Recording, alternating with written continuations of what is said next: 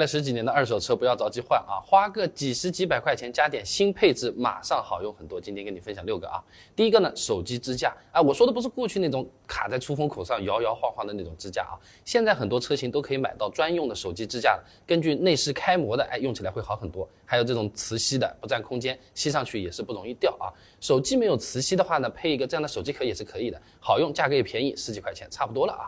那第二个呢，可以补上的功能呢，蓝牙，除非你的这个手机啊有这种三点五毫米的黑科技接口啊，哎，直接可以插上车子的 aux 口，不然的话呢，都需要蓝牙了啊。那有的车上面啊是有这个三点五毫米接口的，那我们买一个像这样的蓝牙接头就可以了。买的时候注意一下啊，不要只看五点一、五点二、五点三之类的标准，重点是要看它支不支持比较好的编码格式。那你比如说安卓手机，我们就要看 aptX，苹果嘛 AAC 啊，遥遥领先嘛，支持的是 LDAC。那一般呢，只要是支持 aptX 的音质就不会太差，平时听听歌基本没什么问题的。一百块钱以内就可以买到比较好的。那对延迟有一定要求的朋友呢，就要问问商家了，自己的手机设备本身支不支持低延时啊？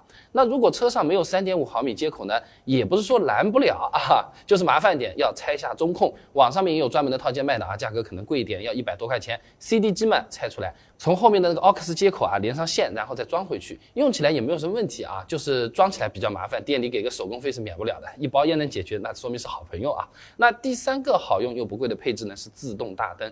我们单位小伙伴啊，就有一次晚上回家大灯忘记掉关了，结果第二天嘛车子发不起来，没有电了啊。那如果自动大灯的话，就不会有这个事情嘛。哎，他就马上下单买了一个，装起来也没想象中这么难，动手能力强点的朋友自己都能搞得定啊。先连接到大灯控制杆上面，走一下线。最后呢，把光感元件贴上，哎，搞定了。靠这个来感光，就能知道是白天还是晚上了，直接控制大灯开关，变成自动大灯灯了啊。一般也是一百多块钱就可以了，基本上所有车型都有啊。那如果是大众的那种的话，更简单，开关总成换一个就好了，几十块就搞定啊。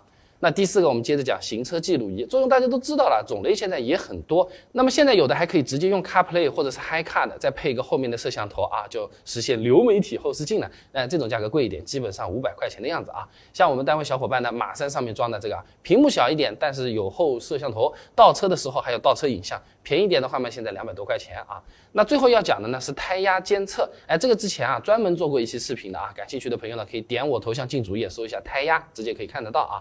现现在价格不贵了，几十块钱就能买到一套胎压监测了啊。像是这套的话呢，只要六十块钱，质量还不错，效果还可以。哎，那除了胎压监测，充气泵也可以考虑备一个，便宜的几十块钱也在了。轮胎扎胎或者没气的时候，你可以自己先补点气，然后再开到轮胎店，不然的话，这轮胎瘪的，你开过去轮胎有可能就报废了。那我们最后还要讲一个呢，就是贵一点的啦，LED 大灯，可以考虑装一个比很多卤素灯甚至氙气灯都亮的呀。那晚上开车的时候看得更远更清楚，也就是更安全。那网上那些便宜点的总成啊，呃，两个灯加起来八百多九百多，这个大灯它到底能不能买？新的还是旧的，还是说是假的？来路怎么样？买来效果怎么样？我们啊自己掏钱买过来。